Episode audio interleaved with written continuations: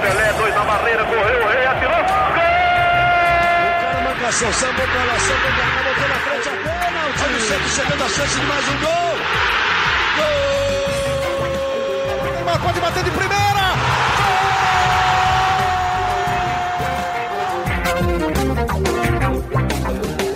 Orgulho que nem todos podem ter, eu sou Leonardo Bianchi e esse daqui é o GE Santos, podcast do Peixe no GE. E contra tudo, contra todos, contra a Covid, a altitude, os desfalques, o inexplicável Santos de 2020 fez uma partida impecável, venceu a LDU em Quito por 2 a 1 gols da dupla Marinho e Soteudo, mas com muito destaque também para John, o que era o quarto goleiro no começo do ano e brilha agora no, com os desfalques e assume a posição de titular momentaneamente, e também com, com a experiência de parar o fundamental lateral, interminável lateral do Santos, que comeu a bola no Equador também. Vamos falar, é claro, desse jogaço e também projetar o final de semana de Brasileirão, porque o Santos mal voltou de viagem, nem descansa, e já sábado às 17 horas recebe o esporte na Vila, mais uma chance para o Peixe voltar ao G4 e manter-se na briga pela vaga direta na Libertadores. Para falar desse jogo perfeito, estou aqui com Bruno Gilfrida, Gabriel dos Santos e Arthur Capuani. Vamos pela ordem aqui do meu aplicativo. Gilfrida, tudo bem com você? Fala, Léo e amigos, tudo certo? É, baita vitória do Santos fora de casa. É, vamos falar muito sobre isso. Vamos falar também sobre a volta do Cuca, né? Que, que volta aos treinamentos amanhã. É um episódio movimentado depois dessa vitória. Pois é, episódio movimentado, dia movimentado, dia triste para o futebol mundial com a perda de Diego Armando Maradona. Fala, Gabriel, tudo bem? Bem-vindo ao GE Santos. E aí, Léo, e aí, Bruninho, todo mundo que escuta o podcast GE Santos. É, pois é, uma grande vitória do Santos. Acho que pela circunstância pode ter sido aí uma das melhores atuações da, da temporada. Vamos falar muito sobre isso. E para eu já vou antecipar aqui. Para mim, o Pará foi o melhor em campo, jogou muita bola na altitude de Quito. Arthur, no nosso grupo do podcast, o, o, Gabriel ele falou umas três vezes o quanto que o Pará tinha jogado muito, o quanto ele comeu a bola. Eu, eu, achei que era o Daniel Alves. Daniel Alves, não, desculpa, vou falar o nome de outro jogador. Vai, achei que era o Felipe Lano Santos jogando. Jogou demais o Pará, experiente, meu, é, não passava nada ali pelo lado dele, é, no setor de marcação. É, impressionante a ótima partida que fez o Pará. Me calando, eu que tanto critico o Pará aqui. Eu que eu sou. Eu sempre defendo o Matson como titular. E, cara, impressionante que partida fez. E a jogada do gol, espetacular também, né? Sim, sim, sim. Uma partida muito grande do Pará. Grande como a história dele no Santos. Hoje, Frida, você também que acompanhou essa partida, todos nós acompanhamos, mas você acompanhou trabalhando nessa partida, né? Cara, uma partida, como disse você e o Gabriel, disseram você e o Gabriel nas análises, perfeita, né, do Santos, né? É, Léo, eu, eu acho até que no primeiro tempo o Santos cometeu alguns erros que acabaram não impactando no resultado. É, no momento ali que o Santos não sabia muito bem se ficava na defesa, se buscava o ataque. E aí, quando recuperava a bola, Marinho e Soteudo partiam em velocidade, mas não tinham a companhia dos, do, dos demais jogadores. Acho que esse foi o único erro do Santos, porque no segundo tempo o Santos jogou muito bem. Acho até que melhor do que no primeiro, o que surpreende é, por causa da altitude de quase 3 mil metros, normalmente no segundo tempo os times cansam mais. É, eu acho que é, a partida do Santos foi perfeita, já que conseguiu o resultado e aquele momento ali é, no primeiro tempo que não foi tão bom acabou não afetando muito. É, se, o, se a LDU fosse um time um pouquinho melhor, talvez o Santos tivesse sofrido por causa daqueles minutos ali de é, talvez desencontro ali entre meio de campo, ataque e defesa momento que o Santos parecia um pouquinho desorganizado. Depois o Santos nem sofreu tanto assim, foram só alguns lampejos aí da LDU que assustaram o goleiro John. E, e Gabriel? Ele, o goleiro John fez ótimas defesas, né? É, essas chegadas da LDU não foram constantes, mas quando existiram, obrigaram o John a fazer ótimas defesas, como você disse.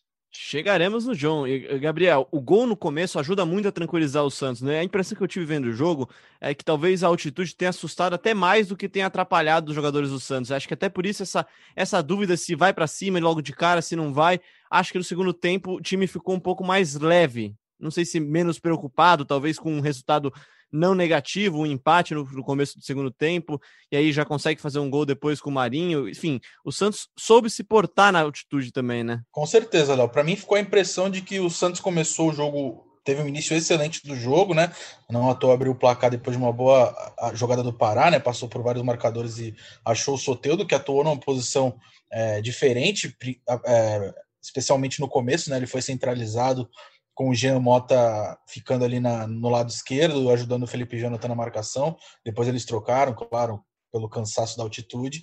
Mas eu acho que depois do Gotti que gerou um relaxamento, um relaxamento e essa dúvida do que o Gilfrida citou aí, se continuava atacando e, e, e com essa forma agressiva é, pressionando a LDU mesmo na altitude, ou se poupar e, e, segurar um pouco mais a defesa. Eu acho que, como o Arthur também falou aí, o, o lado direito pouca, poucas investidas da LDU, né? Até porque quando eles tentavam, eles não conseguiam passar do lado esquerdo o oposto, né? Do lado esquerdo estava muito exposto. É, o Felipe Jonathan ali, o Luiz Felipe. O Luiz Felipe fez uma boa partida, mas o Felipe Jonathan deixou um pouco dos espaços. O Jean Mota também, que estava ali, foi escalado nessa função justamente para auxiliar o, o, o, Felipe Jonathan na marcação.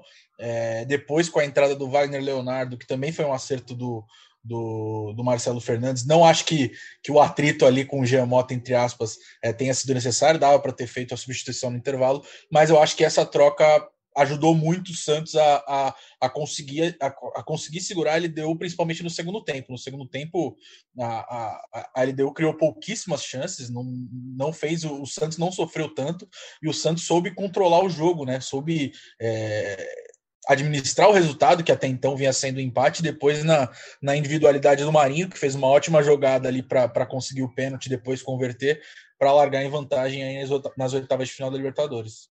E Arthur, destacaria também a inteligência emocional do time também, né? É algo que a gente bateu bastante aqui nos episódios passados, nos meses passados, na, na nos confrontos de mata-mata. É a primeira vitória que o Santos tem num confronto de mata-mata nesse ano de 2020 e vitória na partida, claro. E, e, isso ficou muito claro para mim até na, na, na, tentativa de mudança do Marcelo Fernandes, né? Claro que o Jamota não gosta de ser substituído, mas o time se porta muito bem em todos os momentos do jogo, mesmo até nesse momento de indecisão, e acho que a entrada do Wagner Leonardo é até para segurar um pouco, estancar um pouco essa sangria do lado esquerdo, né?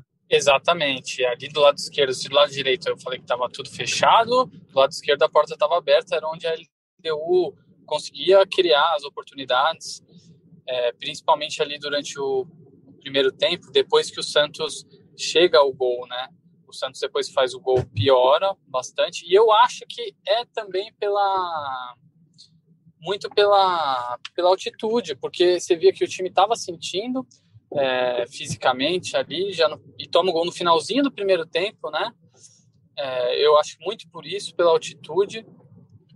E aí no segundo tempo volta já com mais fôlego, e depois, com as substituições, conseguiu manter o ritmo. Entraram muitos garotos, os garotos correram e conseguiram é, fechar ali a porteira depois que o Santos tomou a frente de novo no placar, né? Sobre a questão emocional, é você, principalmente defensivamente, às vezes saber que você não pode subir em determinados lances. Você vê mesmo o gol que o Santos toma, surge de uma falta cruzada para a área que talvez nem todo mundo precisasse estar lá dentro da área, né? Você já está com a vantagem no placar, está acabando o jogo, está cansado. Então, acho que o Santos, até muito pelo gol, entendeu isso. E depois que consegue fazer o segundo, é, conseguiu ser muito maduro para segurar o resultado, né? É, então, acho que no primeiro tempo faltou faltou essa maturidade do Santos, porque ao mesmo tempo que parte dos jogadores pareciam querer matar o jogo e fazer 3 a 0 logo assim, tipo, fazer o segundo e fazer o terceiro, enfim, resolver o jogo, a outra parte parecia estar mais madura e não ir tanto para o ataque, assim, segurava um pouquinho mais. Só que isso fazia o Santos ficar com um buraco enorme no meio de campo e o gol sai num contra-ataque com o Santos na frente do placar, né? O que, na minha visão, não poderia acontecer, ainda mais num jogo fora de casa, com altitude. Um lance meio enfim. bizarro, né? É, exatamente. É, o lance, o lance, o Felipe Jonathan perde ali na disputa, depois da bola espirrada da área, o Felipe Jonathan perde uma disputa ali na mais ou menos ali na intermediária ofensiva de cabeça. E aí ferrou. Aí é o Deus nos acuda. Você vê que o Soteldo volta, todo mundo volta ali para tentar marcar, mas já está tudo aberto. O time está todo desmontado, né? Nessa hora que você tem que, opa, né? Falou, dependendo, eu vou ficar um pouco mais, até porque estava acabando, acabando o primeiro tempo. Você já está sem fôlego. Você via vários jogadores sofrendo, até o John, às vezes, você via que ele estava ofegante. Então, nessa hora, você tem que, você tem que ser maduro. E de, mas no segundo tempo corrigiu e, cara, conseguiu uma vitória que é. que, que né, coloca o Santos numa posição muito boa. Assim. Libertadores, você conseguiu um empate mata-mata fora de casa para decidir em casa, já tá ótimo. Uma vitória, então. Você que, é, você que é um jogador experiente, né, Arthur? Todas as competições que você já disputou, você sabe muito bem disso. Ô, Gilfrida, falando em experiência, eu até subi que você subiu uma matéria no Não. GE falando sobre o. Sobre eu como queria fazer a minha defesa, Léo. Eu queria fazer a minha defesa. Não, a gente não vai dar bola para esse tipo de ataque pessoal aqui, não, cara. Tá bom, mas, então mas, não mas não foi um ataque, foi um elogio. Não teve nenhum, nenhum pingo de ironia no, no, no nesse comentário. Foi um elogio. O senhor tem direito à réplica, então, Arthur? É, porque eu acho, a, a, última Libertadores que o Santos conquistou, eu levo ela em consideração, e não as competições internacionais que eu disputei. Ah, perfeito. perfeito. e eu acho que o Santos, o Santos, quando é foi campeão da última Libertadores, foi assim, empatando fora, decidindo em casa e boa. O Gilfrida, a gente está falando aqui de estratégia também, tanto emocional quanto física, e o Santos também adotou uma estratégia para tentar barrar a altitude, né? Como é que foi essa estratégia? Até vi que você subiu uma matéria no GE já, teve participação do Departamento Médico do Santos, né? Exatamente. Jogar na altitude é sempre curioso, né? Porque se a gente é, falar com 10 fisiologistas ou 10 médicos diferentes, talvez surjam 10 teorias diferentes sobre jogar na altitude. No ano passado, cobrindo o Vasco, é, cansei de ter conversa sobre isso com, com o Melo, né, o preparador físico do Luxemburgo, e a teoria dele é diferente. A teoria dele é de que o, o, o time precisa chegar tipo, uma semana antes no local do jogo é, para treinar, treinar, treinar e se acostumar. Para ele, esse é o único jeito é, do time se adaptar. O Santos, como não tinha tempo, adotou uma estratégia diferente. Nos treinos que antecederam o jogo, domingo e segunda, o Santos não deixou aqueles cilindros de oxigênio à disposição dos jogadores. Por quê? Qual era a ideia? Que os jogadores se acostumassem com a altitude sem essa muleta, assim, é, por exemplo, que eles não corressem demais sabendo que tinha ali um cilindro de oxigênio. A ideia era que eles corressem sabendo que eles não teriam um cilindro de oxigênio. Porque aí, no jogo, eles saberiam que seriam capazes de correr sem o cilindro de oxigênio e teriam o cilindro de oxigênio. E foi isso que aconteceu. O cilindro de oxigênio foi utilizado só no intervalo da partida, é, não ficou no banco de reservas. Isso era algo que o, o Melo dizia muito também no Vasco. É, não sei o que, que os fisiologistas do Santos hoje pensam, mas ele dizia que não podia deixar nenhum cilindro à vista e à mostra para o jogador ver. É, o jogador não podia ver cilindro em nenhum momento no dia do jogo. O cilindro tinha que estar escondido dentro do vestiário e nunca poderia estar no banco de reserva, porque, segundo ele, o jogador vê o cilindro no banco de reserva e já dá falta de ar só de ver o cilindro. E ele quer usar o cilindro e ficar nervoso. Que nem quando você vai viajar e tem Dramin, você já fica enjoado só de pensar no Dramin. é, então, é, os jogadores ficaram dois dias sem o auxílio do cilindro, foram acompanhados pelo departamento médico. Ninguém passou mal, ninguém sofreu, é, não teve nenhum problema sério, assim, nenhum problema na verdade. É, os jogadores que tiveram Covid jogaram ontem, fizeram exames pulmonares e cardíacos para saber se tinha alguma sequela da Covid-19, não apresentaram nenhum problema pulmonar é, muito menos cardíaco, e estiveram à disposição do Marcelo Fernandes. Então, essa foi a preparação do Santos, que deu resultado é, para o jogo contra a LDU. Inclusive, é, internamente, acredita-se que o bom desempenho do segundo tempo tenha sido justamente por causa do oxigênio no intervalo. Como no primeiro tempo e antes do jogo os jogadores não usaram, no primeiro tempo eles sentiram um pouquinho esse desgaste, e aí no segundo tempo, depois do oxigênio utilizado no intervalo, é, eles conseguiram desempenhar melhor. É meio que um dope anímico, né, Gabriel? É meio que você saber que chegou no intervalo, beleza, recupera, recarrega energia, volta para o segundo tempo, e aí você volta para o segundo tempo com o Santos dominando muito mais o jogo, sofrendo bem menos e conseguindo um gol que, assim, acho que premia esse elenco que, como a gente tem ressaltado aqui recentemente, tem batalhado muito, né, cara? Tem tanto problema no Santos, Santos, esse elenco enfrenta tantos problemas, atraso de salário, perda de jogadores, bloqueio da FIFA, estava sem seu técnico, vai lá e consegue um resultado importantíssimo fora de casa, né?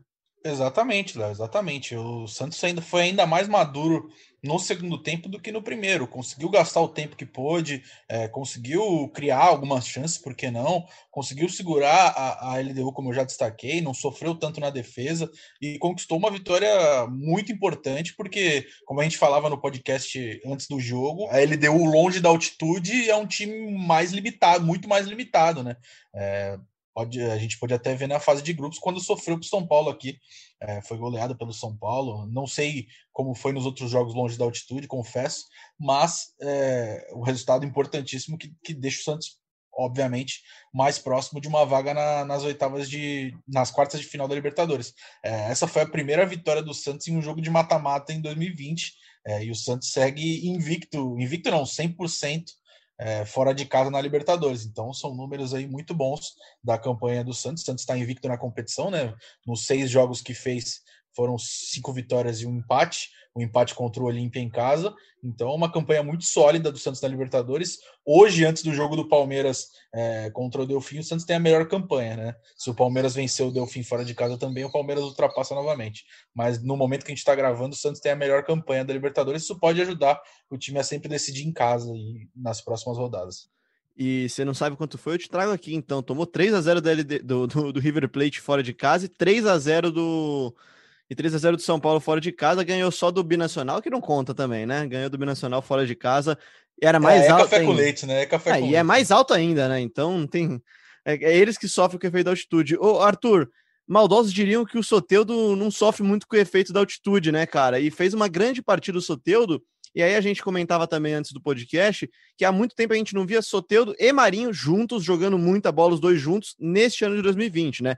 Isso foi cena recorrente em 2019, só que em 2020, até pelas lesões do Marinho, depois pelo desfalque do Soteudo por convocações, a gente não viu tanto os dois atuando juntos em alto nível. E me corrijam vocês, se eu não me engano, faziam três jogos e jogavam juntos, né? Não atuavam juntos, o Santos não tinha eles em campo juntos. É, os dois juntos fazem muita diferença, geralmente cada um de cada lado, né?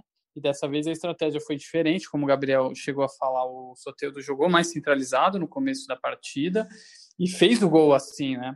O, ele ele está posicionado centralizado, ele não estaria ali normalmente quando vem o passe do Pará, se fosse se ele jogasse aberto na ponta esquerda e consegue fazer o gol. E o Marinho foi muito bem, também foi eleito o melhor do jogo pela Comebol, sofre o pênalti, né? O Marinho chutou muito de fora da área, incomodou o goleiro da LDU e, e foram, foram os dois principais jogadores do Santos junto com o John, é, o goleiro e o Pará, né?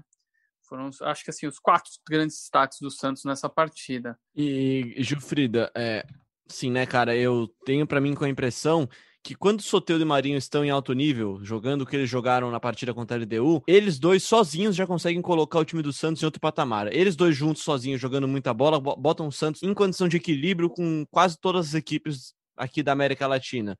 Bota o Santos, o time titular do Santos, em condições de brigar e de sonhar um pouco mais longe na Libertadores. Sem os dois juntos jogando muita bola, o Santos vira um time mais comum, né? Com certeza. É sem os dois juntos jogando muita bola, o Santos depende muito de outros jogadores estarem muito acima da média deles, né? Porque o Santos tem jogadores que, ao meu ver, não são tão ruins assim como parte da torcida pinta, né? É, o Alisson parece que é o pior volante do Campeonato Brasileiro. É, o, o, Felipe Jonathan, quando não joga bem, parece que é o pior lateral do futebol brasileiro inteiro. O Pará parece que nunca chutou uma bola na vida eu acho que o Santos tem um time razoável, que depende muito é, desses jogadores acima da média, como o Soteldo Marinho, é, num bom dia, justamente para ganhar jogos improváveis, como esse fora de casa. Se os dois não estão bem, o Santos passa a ter mais dificuldade, acho que é algo normal. É, então, é, a volta da, da dupla é, em boas condições para o Santos é algo muito bom, porque num jogo como ontem, que o Santos teve diversas dificuldades, eles conseguem decidir é, em dois lances isolados ali que deram o Santos a vitória. Pois é, pois é. E, e Gabriel, para a gente encaminhando o final desse papo sobre LDU e Santos, qual a importância do trabalho do Cuca e do Cuquinha, da comissão técnica do Cuca, mesmo à distância, visto que quem comandava o time nessa partida foi o Marcelo Fernandes, né, cara? Pois é, como o Gilfrida trouxe aí na, na, na, matéria que ele, que ele subiu agora há pouco no GE, é, o Cuca e seus auxiliares, o Cuquinha é, e o Rhodes Pedro, também tiveram participação né, no, no, no vestiário ali, é, principalmente no, no, no intervalo, deram orientações para o time para que o time voltasse bem e voltou até melhor, como a gente já destacou aqui, para o segundo tempo. Como o Gilfrida também informou, o Cuca volta amanhã e, pro, e a expectativa é que ele já volte a comandar o time contra o esporte no jogo do, do, de sábado pelo Brasileirão. Acho que é uma volta importante aí, né? Porque é, nada melhor do que você ter o seu treinador ali na beira do campo. Mas o Marcelo Fernandes não fez um trabalho, não conseguiu segurar bem a onda, né? Conseguiu a vitória contra o Inter é, em casa, conseguiu essa vitória contra a LDU é, na altitude e perdeu com o time reserva para o Atlético. Então vai cair o saldo do, da era Marcelo Fernandes dessa vez um pouco mais curta, né? Pois é, não. Saldo é excelente, né? Ganha um jogo em casa contra o Inter, uma partida improvável. E aí, reforço o que a gente tem falado aqui, a gente falou no episódio passado, no retrasado, o quanto que esse ano de 2020 é, é inexplicável do Santos, né, Arthur? E aí, para mim, assim, o símbolo desse, dessa forma inexplicável do Santos de passar as barreiras que tem passado esse ano é o gol, são os goleiros. O Santos começa o ano com o Everson no gol, o Everson vai embora. Aí você tem o Vladimir assumindo essa posição, não tá dando, não estava dando conta, não estava indo bem, machuca, sai, entre o terceiro goleiro, que poucas vezes tinha jogado, João Paulo. Descobre-se um grande talento, um novo raio na vila, um menino pega muito. Aí o João Paulo pega a Covid, o Vladimir está fora, ainda afastado, e quem assume é quem em janeiro era o quarto goleiro, que talvez se você perguntar para a torcida, se passasse na vila lá com um bonezinho, a torcida ia achar que era mais um torcedor no jogo lá. E o menino vai lá e pega muito, e assim, não fosse o Pará, talvez tenha talvez tenha sido o melhor jogador em campo, né? É, eu acho que improvável é a atuação do Santos na Libertadores, assim, a campanha do Santos na Libertadores. Realmente, acho que a gente não esperava que o Santos fosse a segunda melhor campanha, né, da, da primeira, da primeira fase, e agora até com essa vitória pode ser a, a melhor campanha. O Santos está jogando muito na Libertadores, conseguiu vitórias importantes já com o Gesualdo fora de casa, né, contra o Defensa e Justiça. E o Santos, é, na Libertadores, impecável, impecável mesmo. No, no contexto de temporada, o Santos está numa boa posição no Campeonato Brasileiro, é, podendo lutar por Libertadores, mas tá, tá ali, assim, sofrendo por causa do elenco, né? O Santos, quando perde jogadores ou quando tem que poupar jogadores, você vê que sofre realmente para conseguir bons resultados. É, só a gente vê o último jogo contra o Atlético Paranaense. É, então, assim, ali no brasileiro, eu acho que está dentro ali do normal. É, em termos de, se você olhar para o elenco, né?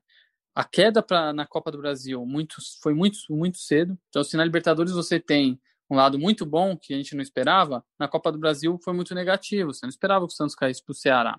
Mas, assim, no, geral, se você for, for somar, se o Santos indo para frente na Libertadores, ou se conseguir uma vaga na Libertadores do Campeonato Brasileiro, já vai estar tá muito bom por toda a crise externa, né? Que a gente sempre fala. É, e até por teve isso um impeachment do presidente. Por todos os problemas, é, né? Não pôde contratar durante muito tempo. É, é, a gente olhava para o elenco do Santos sabia que ele podia fazer isso que está fazendo no brasileiro. Mas quando você pensa fora, o nosso medo era que o elenco piorasse, que os jogadores continuassem saindo. Aí, aí podia ser muito pior, não é? Aí não sei se o Santos estaria nessa posição do brasileiro, não sei se o Santos estaria tão bem na Libertadores. É, é um momento conturbado, mas os jogadores, eles realmente, assim, quando eles entram em campo, eles estão conseguindo segurar as pontas, estão jogando muito bem e estão deixando a política, é, é, salário atrasado, estão deixando para fora de fora mesmo e estão resolvendo as coisas em campo, né? Pois é, não, mas então bora para falar de Brasileirão então, porque o Santos nem volta de, de, viagem do Equador e no sábado já volta a campo, já já recebe o esporte, um pressionado esporte na Vila Belmiro e tem a chance de voltar ao G4 e assim, Arthur, eu só discordo de você que tá na média, porque o Santos hoje, neste momento da gravação, tá a dois pontos do terceiro do, do quarto colocado, tá a três pontos do terceiro colocado, tá a cinco pontos do líder do Campeonato Brasileiro. Assim, é que, é que tem. O Santos está hoje na sétima colocação, e aí já trazendo o Gabriel e o Gilfrida para conversa, porque todo mundo ali tá colado. Tem Palmeiras, Santos e Grêmio, os três com 34 pontos. É que o Palmeiras tem um jogo a menos e o São Paulo tem três jogos a menos, né? Sim, então, mas eu acho o Grêmio que, assim, tem a, a mesma pontuação. Quando eu olho para a tabela, a realidade do Santos, por exemplo, se por mais que esteja colado com o líder ali, para mim a realidade do Santos é brigar por Libertadores e não por título. É, porque se fosse. Oi? Nisso concordamos. É, porque se fosse, se fosse um campeonato normal, a gente olharia quantas rodadas faltam, quantos pontos você tem de diferença ali para os outros clubes, você falaria, pô, dá para brigar por título, não dá para descartar o Santos. É, descartar também já é demais. Mas, porém, a realidade mesmo é brigar ali em G4 e G6. Né? É, pois é, pois é, mas o Santos tem feito para mim um ano assim acima das expectativas, Gilfrida. E aí eu queria trazer você para conversa para falar desse jogo contra o esporte, porque o Santos via, volta de uma viagem cansativa, uma viagem longa do Equador e tem o quê? Um dia para treinar, mas pelo menos terá a volta do técnico Cuca, né? Exatamente. A informação que a gente tem é que o Cuca volta ao CTR Pelé amanhã. A gente imagina que ele vai treinar normalmente o elenco, mas claro que isso pode mudar, né? De repente ele ainda vai fazer exames, enfim. Mas o técnico Cuca de volta ao Santos é uma, uma, um reforço, né? Acho que se ele teve que ajudar à distância nesse jogo contra a LDU, a presença dele com certeza vai ajudar e tem ajudado muito o Santos desde que chegou ao clube. Então, é, para o jogo contra o esporte, para mim é o grande reforço aí, o retorno, pelo menos a proximidade do técnico Cuca. Além, de, além do retorno do técnico Cuca, da proximidade dele, quem que deve voltar dessa lista imensa de desfalques que o Santos tem carregado nas últimas partidas, Gilfrida? É, a, a escalação do jogo contra o Atlético Paranaense foi mais uma opção, né? É, agora os jogadores já estão recuperados de Covid, tanto que entraram em campo. O João Paulo e o Madison não puderam viajar é, por causa de um novo resultado positivo. É, além do Ivonei, se eu não me engano, né, Gabriel? Estava de folga, mas pelo que eu acompanhei foi isso.